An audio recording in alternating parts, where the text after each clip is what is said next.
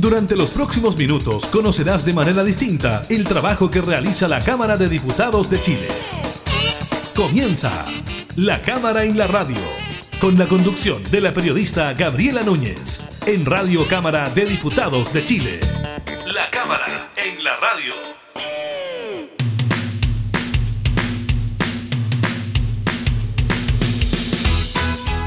Tal? ¿Cómo están? Bienvenidas, bienvenidos a un nuevo programa de la Cámara en la Radio. Estamos, como siempre, junto a ustedes entregando datos de la actualidad, también información legislativa. En esta oportunidad estaremos conversando con el diputado Marcelo Chilin del Partido Socialista, integrante de la Comisión de Hacienda, sobre el rechazo en la Cámara a la propuesta del gobierno que reajusta el salario mínimo mensual. La iniciativa fue aprobada en general, pero el articulado fue rechazado, el que tiene que ver con los montos, con las cifras, 3,2% de reajuste es lo que propone el gobierno y aumentos en el ingreso mínimo garantizado. Les contamos también sobre las declaraciones del presidente de la Sociedad Chilena de Medicina de Urgencia sobre el porqué del aumento de casos de COVID-19, de las proyecciones en la entrega del ingreso familiar de emergencia y del esfuerzo del gobierno por retornar a clases presenciales en el mes de julio. Iniciamos la cámara en la radio.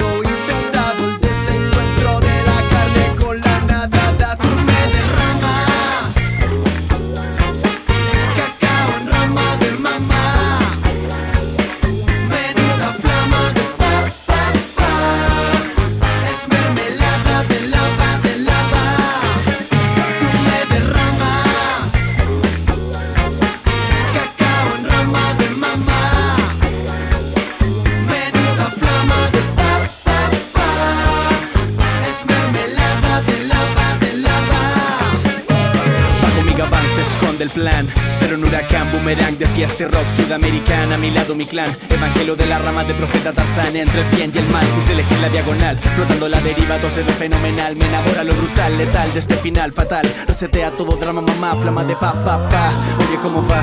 Con este placer inestable que humedece este baile. El plan trae consigo un mapa indescifrable Que lleva un paraíso de guachitas y cables Y una dosis de tu maravilla justo en el área. Sanación, vital, milenaria. Mis homies en bajada reconozco las toses. Sube el volumen que suenen fuerte los dioses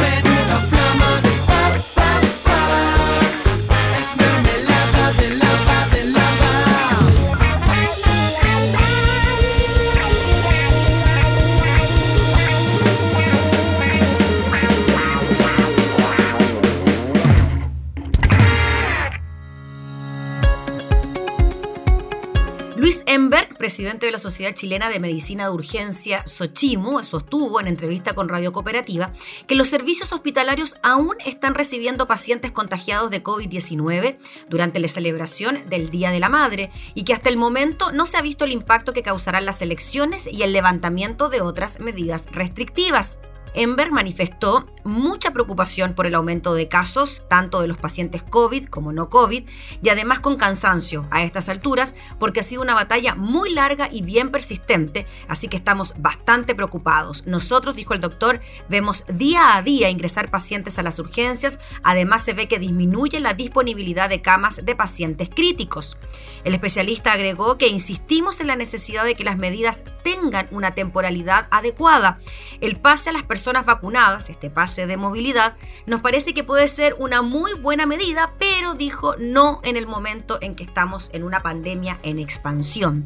Enver recalcó que este fin de semana vamos a seguir recibiendo pacientes como consecuencia de la liberación de comunas de unos días atrás y el impacto del pase verde, el pase de movilidad. Si tiene un impacto negativo, lo vamos a ver en un par de semanas más. Si uno mira las cifras, estamos recibiendo pacientes producto de las celebraciones del Día de la Madre y próximamente podemos recibir por las elecciones y el desconfinamiento de las comunas.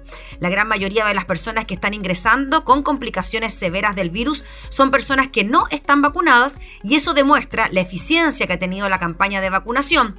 Eso es algo bueno, dijo, que hay que reconocer, pero todavía, a pesar de que hemos avanzado bastante en vacunación, todavía estamos recibiendo muchos pacientes con problemas respiratorios que provienen entonces de las recientes celebraciones del el Día de la Madre y el presidente de la Sociedad Chilena de Medicina de Urgencia llamó a que las medidas se implementen con una temporalidad adecuada y anticipándose entonces a que quizás en dos semanas más podríamos tener nuevos afectados de COVID precisamente por la implementación del pase de movilidad.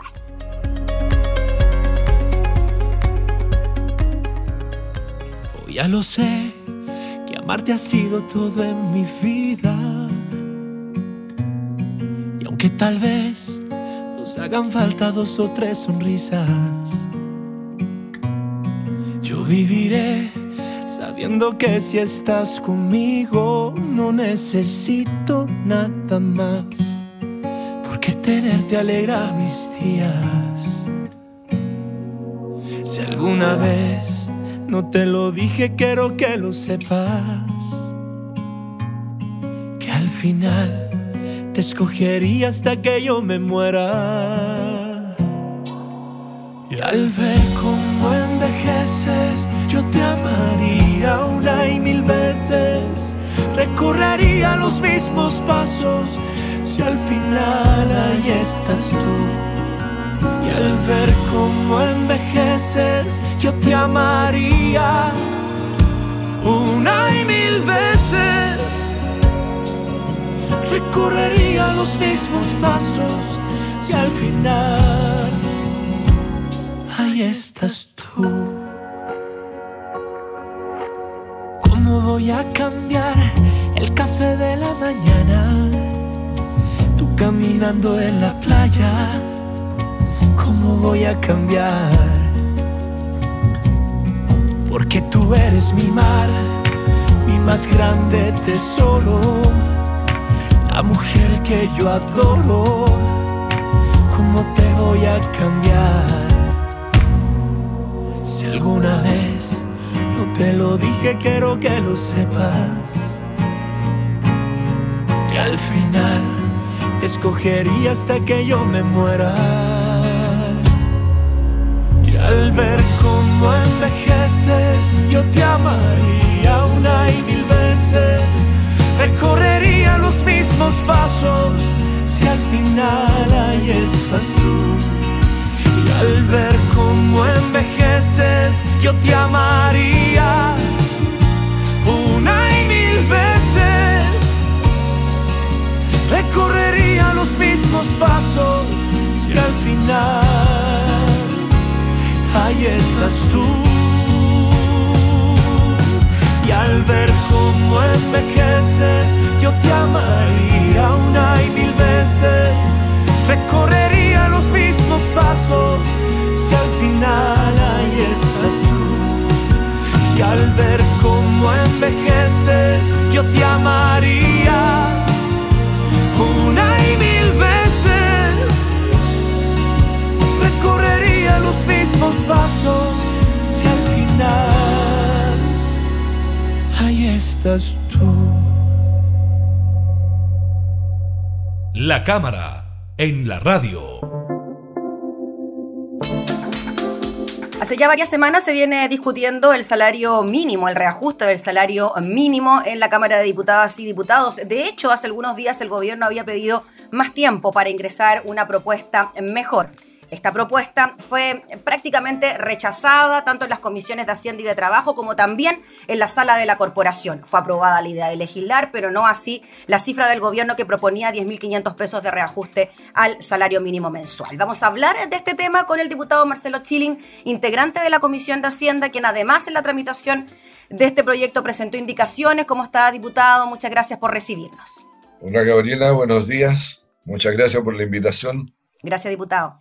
Diputado, primero le quería preguntar por la propuesta inicial del Ejecutivo, que no cambió mucho, salvo con las modificaciones al ingreso mínimo garantizado. ¿Qué le parece que el gobierno haya propuesto este 3,2% de reajuste, que incluso se dice que es de un 0,2, un 0,1% real, considerando la inflación del año pasado? Mire, Gabriela, el salario mínimo es eh, una norma que se establece legislativamente que define qué es lo menos que puede pagar una empresa a un trabajador. Y esto afecta fundamentalmente al sector privado. Esta no es el reajuste del sector público. Es la línea base desde la cual las empresas definen eh, los salarios de sus trabajadores.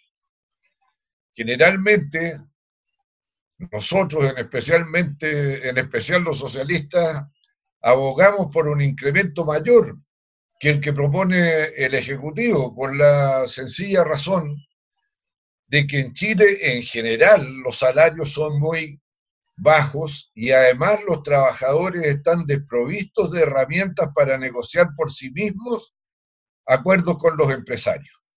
Porque la tasa de sindicalización es muy baja, no hay negociación colectiva por rama de la producción, por ejemplo, como existe en otros países más justos y más avanzados que nosotros. Entonces, el definir esta línea base hacia arriba lo más que se pueda es una aspiración permanente por la estructura sindical y salarial de, de nuestro país. Ahora, en las actuales circunstancias, pandemia, desaceleración y crisis económica, crisis social, aumento significativo del desempleo, pedir un esfuerzo mayor. Bueno, nosotros nos damos cuenta de que no es posible eh, llegar al sueño, que podrían ser los 500 mil pesos que pide la Central Unitaria de Trabajadores, porque si ya están en crisis muchas pequeñas y medianas empresas, nosotros con esto le agravaríamos la crisis. Entonces, ¿qué es lo que le hemos dicho al gobierno? Bueno, revisemos si todavía queda margen para aumentar un poco el reajuste del salario mínimo, pero pongamos la atención en el llamado ingreso mínimo garantizado, que consiste en qué? En un suplemento que lo, lo paga el fisco a las empresas y a los trabajadores que con su salario mínimo no llegan a ese ingreso mínimo garantizado que estaba establecido en 300 mil pesos líquidos. Bueno, el gobierno ha aceptado esta idea, de hecho viene en el proyecto que acaba de someter al Congreso de nuevo, mm. pero venía redactado en los mismos términos que ya existía. Hoy día el salario mínimo se estima que beneficia a más de 800 mil trabajadores. De esos 800 mil, solo 271 mil reciben el suplemento fiscal para llegar al ingreso mínimo garantizado. Entonces la pregunta es, ¿qué ocurre? Que siendo la población de trabajadores potencialmente beneficiada, solo una cuarta parte de él lo está recibiendo. ¿Qué ocurre con las otras tres cuartas partes? Y esa es la razón por la cual yo propuse una indicación para que el peso del trámite, la carga de aportar los antecedentes, no quede en el trabajador, como dice la ley hoy día, sino que quede en las empresas.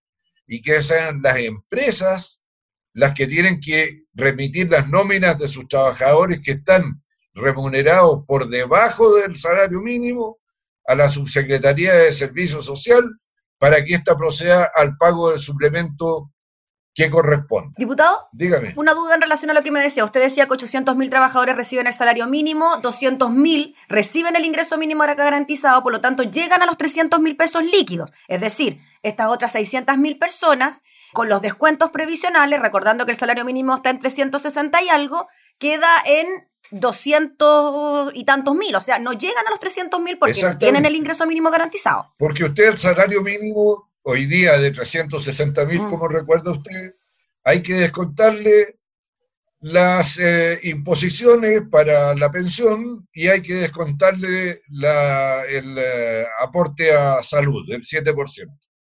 Entonces, claro, los 360 mil, si solo fuera eso, quedan como líquido para ingreso de la persona, de la familia, por debajo de los 300 mil. Mm. Y el ingreso mínimo garantizado lo que busca es que nadie quede debajo del líquido 300 mil, que ahora naturalmente también hay que aumentarlo, porque el costo de la vida ha subido. Sí, claro.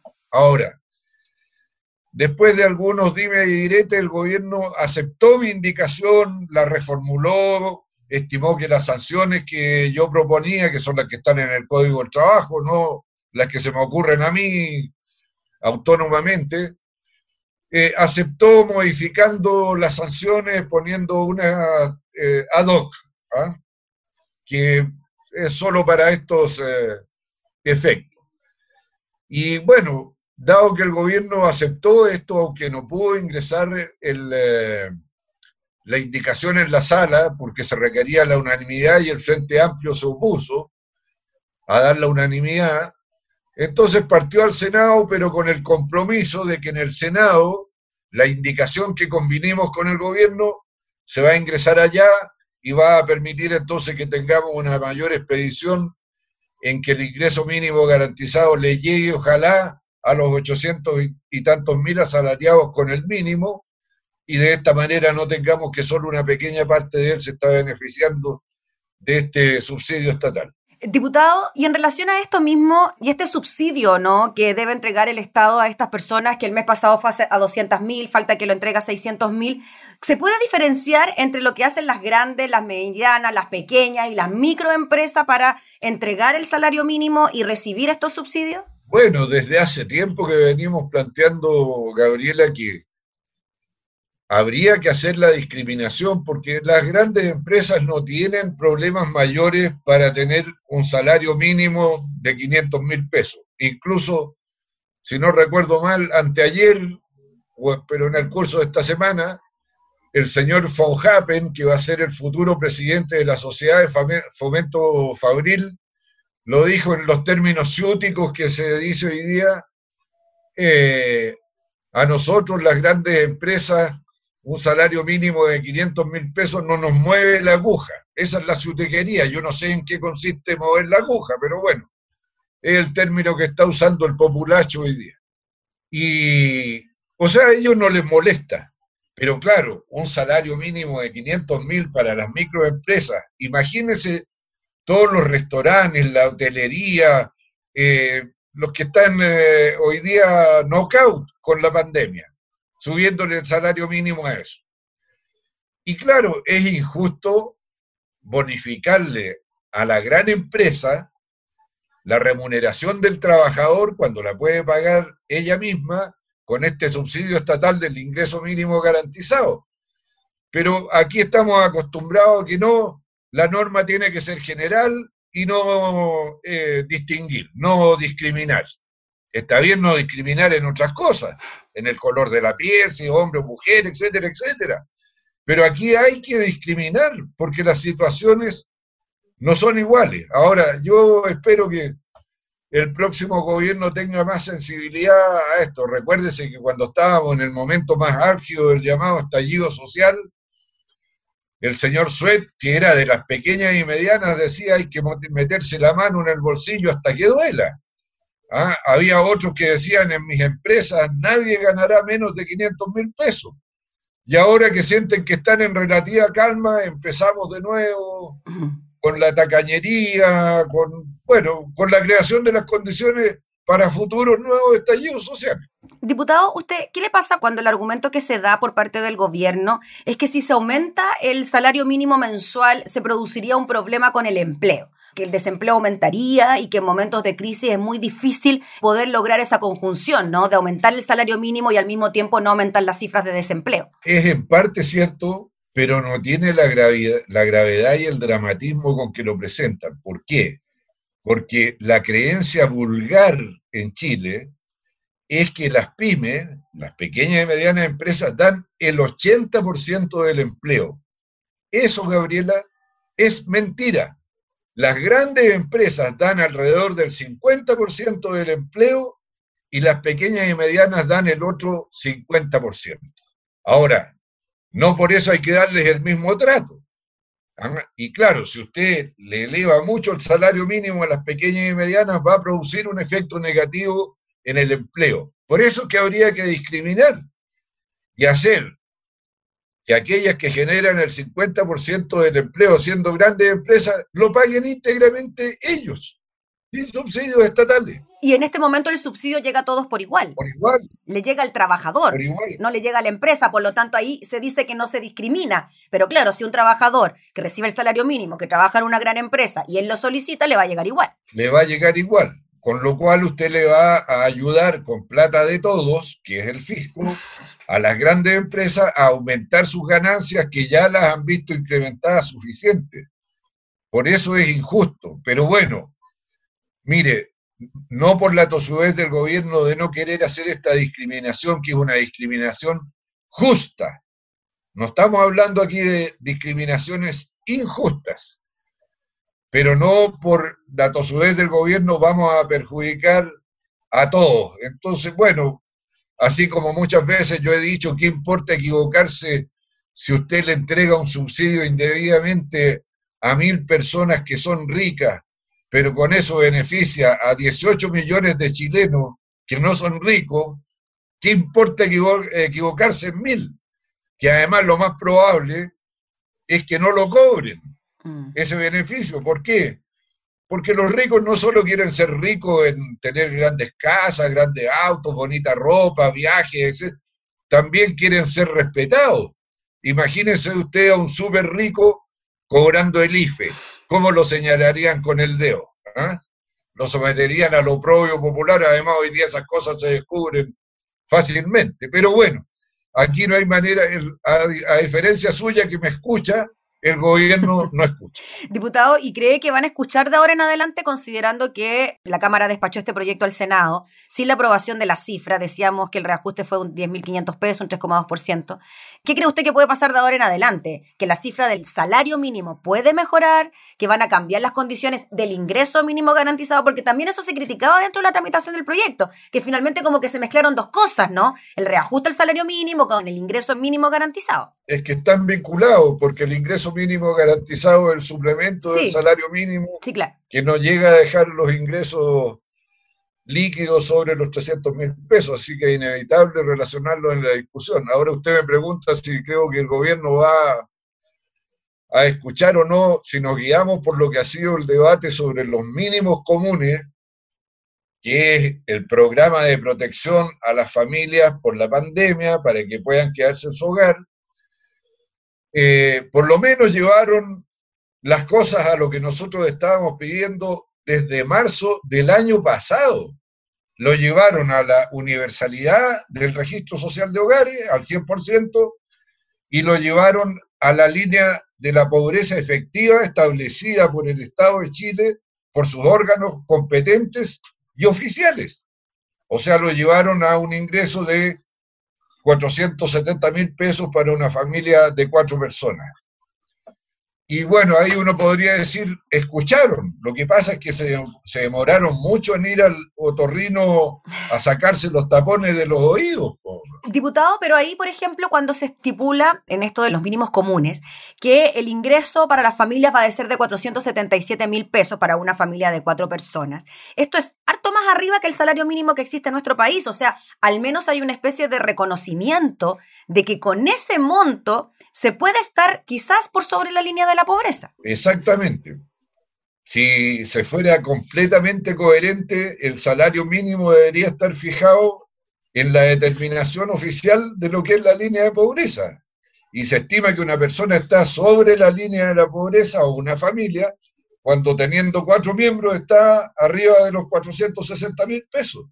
Y hoy día estamos, vamos a llegar a cuánto, a 370 mil, 372 mil con el salario mínimo, o sea, todavía tenemos un gap entre lo que es la determinación de la línea de pobreza y lo que es el salario mínimo. Diputado, quizás esta es una discusión más profunda, eh, la podemos tener en otro momento, pero ¿usted cree que en nuestro país no se valoriza el trabajo, no se le da un real valor al trabajo y somos una nación en que una persona trabaja 45 horas semanales y sigue siendo pobre? Gabriela, mire, nos hicieron creer a partir de los 80 que Chile iba creciendo y desarrollándose económicamente porque tenía ventajas comparativas. Y las que siempre nos decían por la tele, los diarios, que la ventaja comparativa era que nosotros producimos fruta y verduras, cuando en el hemisferio norte el clima nos permite la producción de fruta y verdura. Entonces, con la contraestación, nosotros teníamos la ventaja de que podíamos ir a vender más cara estos productos. Eso no es verdad. Ayuda, claro.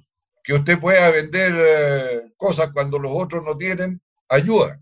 La verdadera ventaja comparativa de Chile son sus bajos salarios, que redundan a la larga en la mala distribución de la riqueza, en la injusticia, y a medida que eso se prolonga, deriva en la rabia, en la explosión social, en la inestabilidad política que todos dicen que es tan necesaria para la producción económica. Entonces, la manera de pensar de nuestras élites, sobre todo de nuestras élites económicas y de algunas élites políticas que los secundan, es errónea, profundamente errónea, fundamentalmente errónea. Y mientras no la cambiemos, vamos a seguir viviendo en el país que nos tocó vivir, con inestabilidades, estallido, a disgusto, enojado en las calles, con gente poco amable, que no se saluda en las mañanas cuando suben al ascensor, etcétera, etcétera. Si usted quiere tener un país diferente, no lo puede tener bajo estrés, que qué voy a comer mañana. Y eso es lo que ocurre, ¿no? Con estas 800.000 personas que eh, siguen recibiendo este salario mínimo. Diputado Chile, le queremos agradecer por su tiempo para conversar de este tema. Seguiremos atentos a lo que ocurra en el Senado con la propuesta. Lo más probable es que vuelva a la Cámara para seguir tramitando, así que veremos qué pasa allí con eso. Muy bien. Gracias, diputado. Gracias a usted, Gabriela. Que esté muy bien, que tenga buena jornada. Gracias. Usted. Muchas gracias. Gracias. Era el diputado Marcelo Chilin eh, hablando sobre el reajuste al salario mínimo.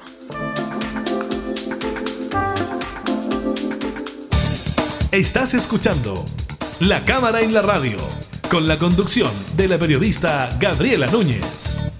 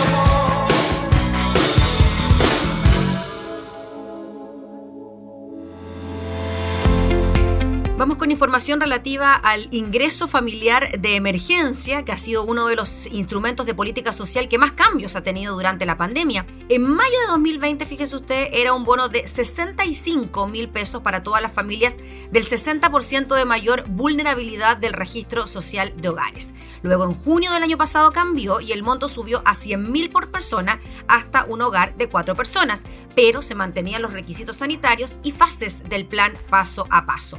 Y si bien en abril de este año ya habían soltado los requisitos, el monto se mantenía en 100 mil.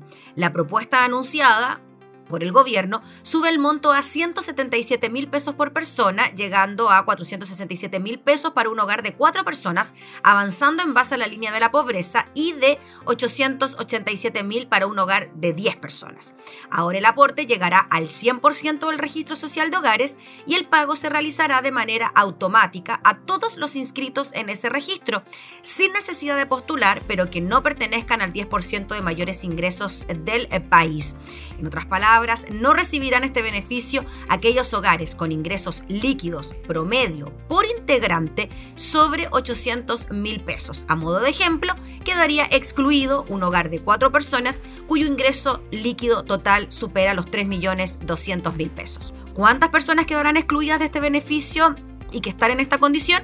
De acuerdo al Ministerio de Desarrollo Social y en base a los registros administrativos, unos 260.000 hogares del tramo de mayores ingresos, del 91 al 100%, tendrían ingresos per cápita por sobre los 800.000 pesos líquidos, por lo que no podrían obtener este apoyo. Este número equivale al 3,7% de los 6.960.015 hogares inscritos en el registro social de hogares. Sin embargo, afirman que hay que resaltar que para los hogares que se encuentren en este tramo de menor vulnerabilidad, socioeconómica, hemos dispuesto de una declaración jurada de ingresos al momento de realizar su solicitud en la página ingresodemergencia.cl, de forma que el autorreporte que realicen las familias pueda darnos la información más actualizada de sus ingresos en caso de que estos hayan caído de manera abrupta.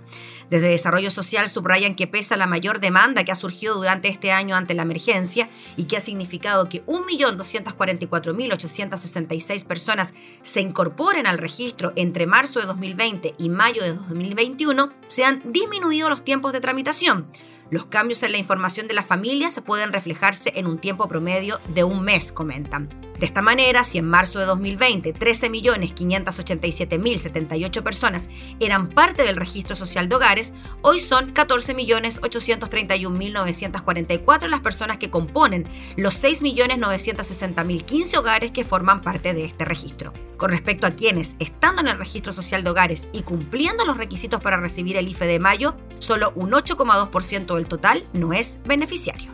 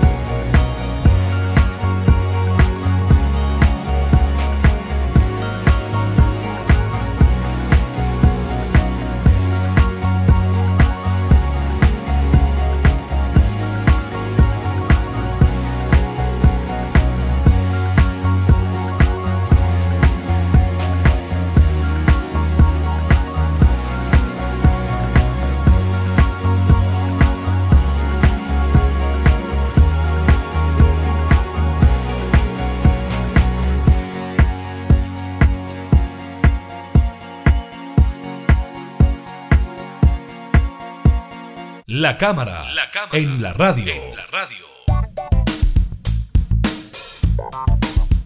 La Agencia de Calidad de la Educación realizó un diagnóstico integral de aprendizaje que tuvieron muy malos resultados. Estos malos resultados terminaron por convencer a varios personeros de gobierno que, de cara al segundo semestre, la estrategia de apertura de los colegios debe ser otra, una más agresiva. Se empezaron a acabar las excusas para no abrirse, repetido en estas conversaciones. Dentro de este análisis, los expertos consideran, además, ciertas condiciones que han ido cambiando en pos de la presenciabilidad.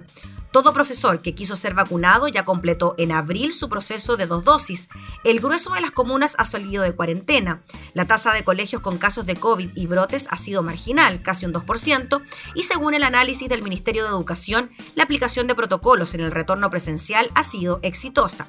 Además, se tiene muy presente un nuevo hito. Pfizer ya presentó una solicitud al Instituto de Salud Pública para aprobar la vacuna en niños de 12 a 16 años, por lo que se estima vacunar a este grupo desde el próximo mes mientras cobra fuerza el movimiento de apoderados Escuelas Abiertas que busca apoyos para el retorno de la presenciabilidad en los colegios. En ese contexto, en el horizonte del gobierno, están las próximas vacaciones de invierno que comienzan el 12 de julio. Pero los plazos se estrechan, comentan en el Mineduc, y no parece haber de parte de todos los alcaldes esfuerzos concretos por reabrir los establecimientos. De hecho, las cifras más actuales arrojan que solo un 34% de los colegios del país que pueden abrir, aquellos en fase 2, hacia arriba lo hacen y que más significativo aún, solo un 17% de las instituciones con dependencia municipal tienen abiertas sus puertas. Justamente ese panorama es el que se mira con más preocupación en las oficinas ministeriales, donde se analiza que, además, la decisión de estos municipios les torpedea no solo el afán de retorno a clases presenciales en dichos establecimientos, sino que está desincentivando a otros que han hecho intentos o que se encuentran en una modalidad híbrida. Según consigna el diario La Tercera, la mirada de la cartera de educación está puesta en los ediles que se han negado a abrir colegios, algo que el ministro Raúl Figueroa refrendó en entrevista con Radio Duna, que fue lo que dijo el ministro, los alcaldes tienen que, de una vez por todas, asumir la responsabilidad que tienen en la administración del sistema educativo, porque han ido poniendo una serie de exigencias y se han cumplido todas. Se nos pidió recursos y los recursos están. Del orden de 10 mil millones de pesos al mes están disponibles para que se puedan destinar a aspectos relacionados con el COVID. Y lamentablemente los establecimientos municipales, muchos de ellos dejaron mucho dinero sobre la mesa teniendo la posibilidad de gastarlo y no se lo gastaron. Por ello, la meta que se han fijado en el gobierno es que la tónica del regreso a clases al término de las vacaciones de invierno sea la presenciabilidad, pero ya no de forma voluntaria. Por ello, los miembros de los equipos de trabajo de los ministerios involucrados están debatiendo establecer o no un mecanismo que disponga sanciones o algún tipo de incentivo por la vía de las subvenciones anexando el retorno presencial a las aulas.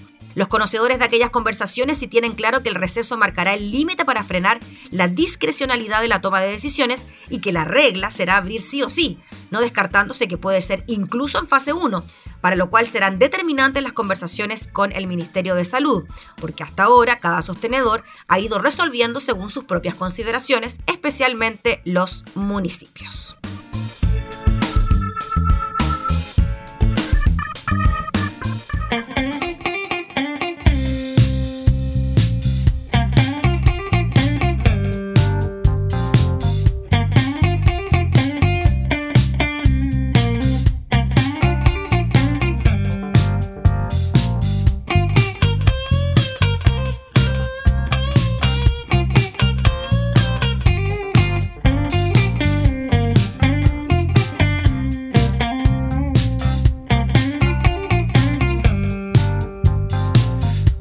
viste esa mañana gris. No te lo niego, fui feliz.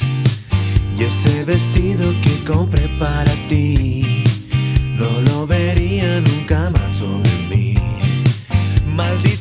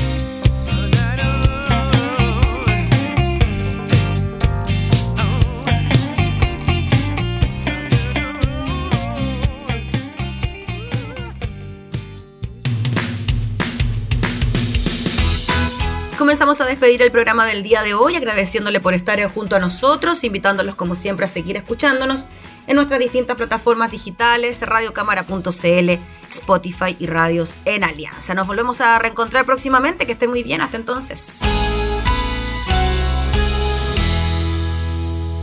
Hemos presentado